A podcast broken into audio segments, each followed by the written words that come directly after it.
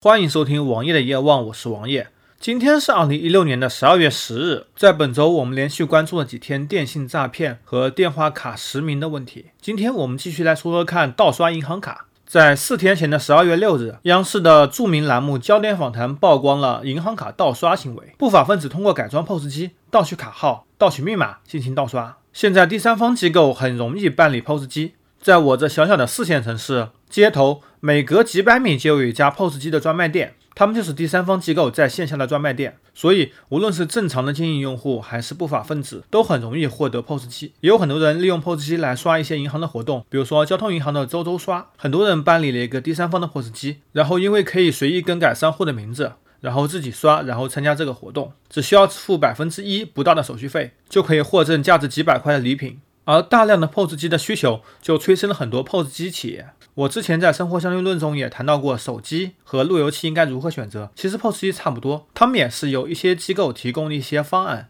然后一些公司买来这些方案，包装起来，通过自己的营销给卖出去。很多技术实力不强的 POS 机生产商，他们难免会有些漏洞，或者一些比较低端的方案能够被一些不法分子给利用。改装 POS 机可以获得用户刷卡的磁条信息和密码信息。这样就可以轻松复制出一张卡来，然后进行盗刷，这样是危害十分严重。而有关部门在这些方面治理技术实力不足，或者说因为 POS 机太多，所以很难监控。这也使得很多不通过银行卡的刷卡方式的出现，比如说支付宝，比如说 Apple Pay，其实都是比银行卡所安全的支付行为。那么用户应该如何防范，如何减少损失呢？首先，在刷卡的时候，请仔细看清楚对方的 POS 机的刷卡行。还有 POS 机是否正规？不推荐使用电话线连接的 POS 机。虽然带 IC 芯片的银行卡可能会有 Quick Pass 之类的功能，在小额支付的时候为了方便而牺牲了安全性，但是在 POS 机刷卡交易的时候，带芯片的卡却很难被复制。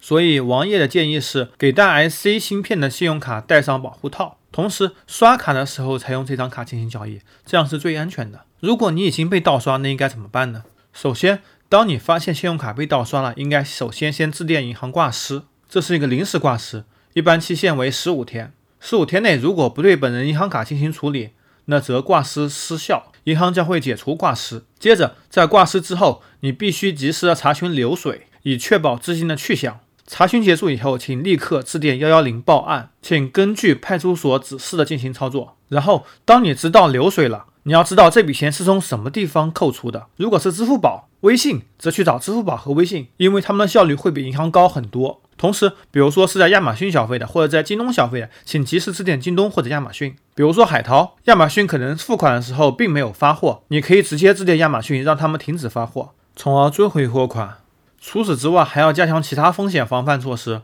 比如说网银设置独立密码，跟其他地方密码区分开，防止不法分子通过撞库来破解你的密码。第二，使用 ATM 机的时候，应该要注意插卡口是否会存在问题。第三，请妥善管理第三方支付，比如说很多支付平台，你在上面不经常使用的，就把它给取消掉。比如说百度支付，我从来就不用，那么自然我要把它取消掉，否则百度这面账户如果一旦出现问题，你的钱将会不翼而飞。第四，你要妥善保管自己手机里面的信息，防止伪基站诈骗，不要点击那些来源不明的网站链接。第五，如果你曾经遗失过身份证，那么一定要抽空到银行查看你的身份证是否开过户。第六，刷 POS 机的时候，你必须要注意，你的银行卡必须在你的视线范围之内，否则很容易被做手脚。检查 POS 机是否完好，是否动过手脚，还要检查期间是否有摄像头。比如说，你一些 Mastercard 或者 Visa Card 的卡，如果被拍下正面、反面，就可以在国外的网站上轻松下单购买，轻松的消费，这样很有风险。如果上述方法依然没法解决你的问题，